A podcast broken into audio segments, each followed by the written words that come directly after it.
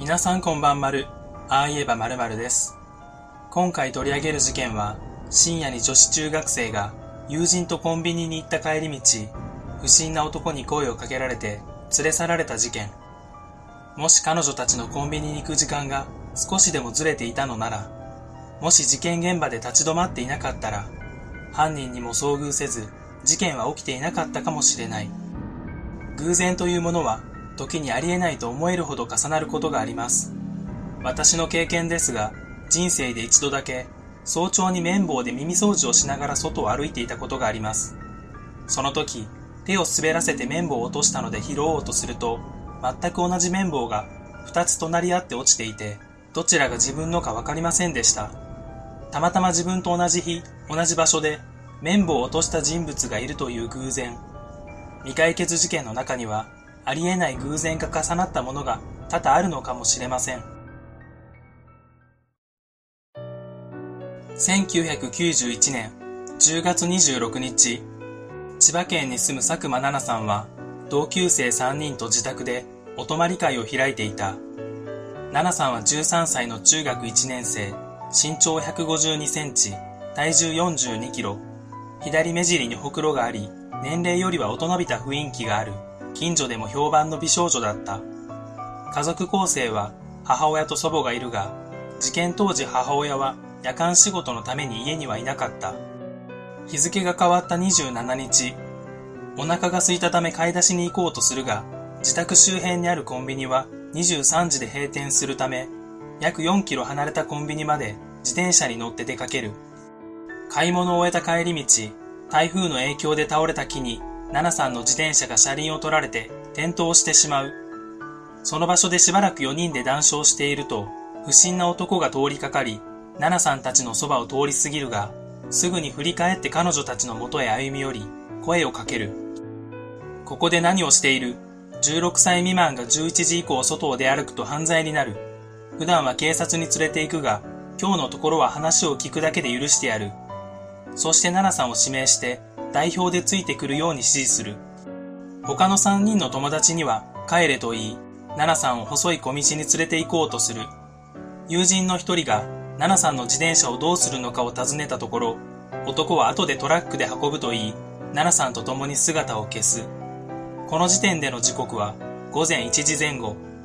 ここで車ではなく、あえてトラックというワードを出していることから、犯人が実際にトラックを所持している可能性は高いと思われる。友達3人は男に言われた通り、奈々さん宅に帰宅するが、家の鍵がなかったこともあり、家の前で奈々さんの帰りを待つことにした。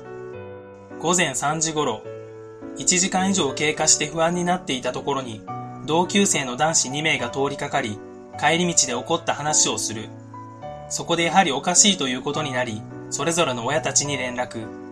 連絡を受けた保護者たちは、奈々さんを手分けして探すが見つけることができず、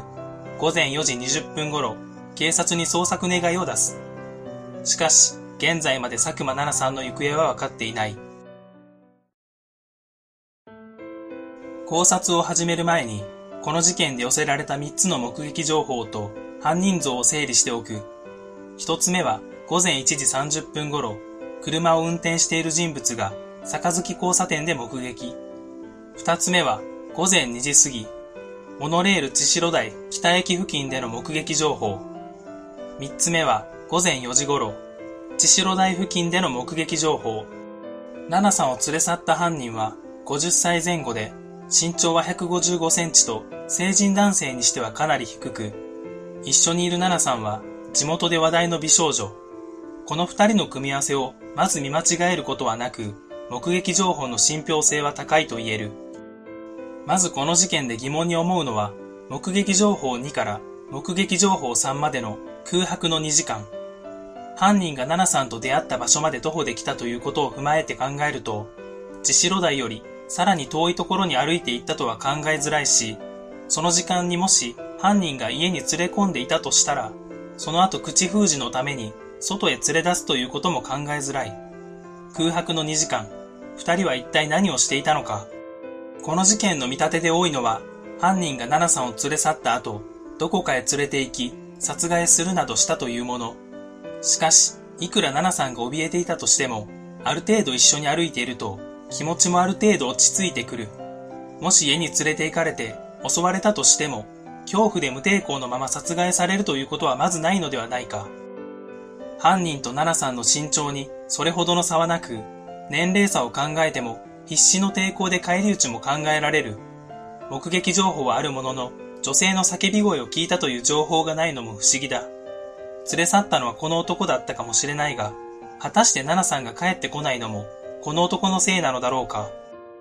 目撃情報2の場所から目撃情報3の場所まで歩いて15分もかからない。犯人が奈々さんを連れて行こうとした場所がこの辺りにあるとしても、2時間近い時間をどこで何をしていたのか。犯人としても目的もなしにふらふら歩くのは目撃されるリスクがあり、途中で奈々さんに不審に思われて逃げられてしまう可能性もある。連れ去られてから最後の目撃情報まで2時間半。ずっと歩いていたのなら、奈々さんが不審に思い、逃げ出そうとしたり、目撃した人物に助けを求めた可能性は高い。普段から運動をしている10代の逃げ足に、50歳前後のおっさんが簡単に追いつけるはずもなく、怪しまれないうちに家に連れ込む、それが犯人の取ったであろう合理的な行動ではないか。午前4時の目撃情報についてだが、目撃者が奈々さんたちを目撃したということは、奈々さんも目撃者が視界に入っていたということになる。もしそれまで散々連れ回されていたのなら、助けを求めて目撃者に駆け寄ることもできた。先にも述べた通り、逃げ足でおっさんに分があるはずもなく、ナイフなどで脅していたとしても、とっさに駆け出した少女に対しては、どうすることもできないだろう。最初の出会いから3時間ほど経ったこの時点で、奈々さんはこの男が悪い人物と思っていなかったのではないか。ここで犯人が奈々さんをまっすぐ自分の家に連れて行ったと考えてみる。犯人が千代台付近にある家に奈々さんを連れ込んで、話すなどして1時間半ほどそこで時間を過ごす。もしかしたら若い女の子と会話をしたかったのか、きつい言葉を浴びせてストレスを発散したかったのかもしれない。その後犯人が奈々さんを家に帰そうとして止めてあるトラックの場所まで歩いているのを目撃されたのなら、空白の2時間と逃げ出さなかったことや助けを求めなかったことの説明がつく。しかし、家に帰そうとしたのなら、なぜ奈々さんは見つからないのかという疑問が代わりに湧いてくる。最後の目撃情報が奈々さんを送り届けようと一緒に歩いていたとして、犯人のトラックが置いてある場所までの道で、もう一人の人物、X とすれ違っていたとするとどうだろうか。見るからに親ではない男と一緒に歩いている美少女。しかも深夜の4時過ぎ。やましい気持ちがなくても、興味から思わず声をかけてしまいそうなシチュエーションだ。お前たち、こんな時間に何をしているんだ。こんな風に車で二人を見かけた X が声をかけたとする。そこで犯人と奈々さんが出会ってからの話を聞いたのなら、この X はどう思うだろうか。補導員だとしても家に連れて行くのはおかしい。明らかにこの男は犯罪者。ここで犯人の立場になって考えてみる。犯人が奈々さんに対していかがわしいことをしていなくても、やましい気持ちは持っていたのは事実。そうなれば、立場の悪くなった犯人は、その場から逃げるしかなくなる。犯人は家に帰ってから考える。奈々さんから自分の話を聞いているかもしれない。嘘を言って家に連れて行った。誘拐になるかもしれない。そう考えた犯人は、すぐにこの土地を離れてどこかへ逃げていった可能性がある。そしてその場に残された X とナナさん。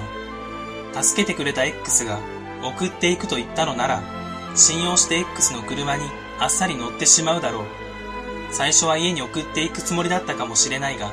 自分の車に乗せているのはアイドルになっていてもおかしくない美少女。魔が差して彼女を自分のものにしたいと思っても不思議ではない。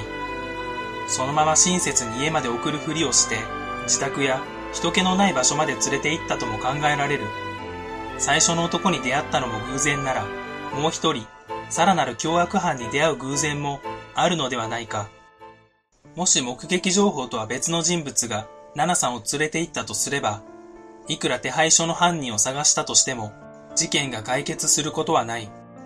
長く未解決のままになっている事件は、新たな視点で考えていく必要があるのかもしれない。この事件の教訓ですが、知らない人に何か言われて不審に思ったのなら、その場で警察の指示を仰いだ方がいいのかもしれません。夜遊びしていることに負い目を感じてしまうかもしれませんが、大体の警察官はそんな程度で激怒せず、それより何より心配してくれるはずです。今回の事件当時には、携帯電話はありませんでしたが、現在ならおっさんに来いと言われても、その場で警察官や保護者に電話をすれば、事件に巻き込まれることはなかったかもしれません。この動画は以上になります。よかったら高評価とチャンネル登録をよろしくお願いします。最後までご覧くださり、ありがとうございました。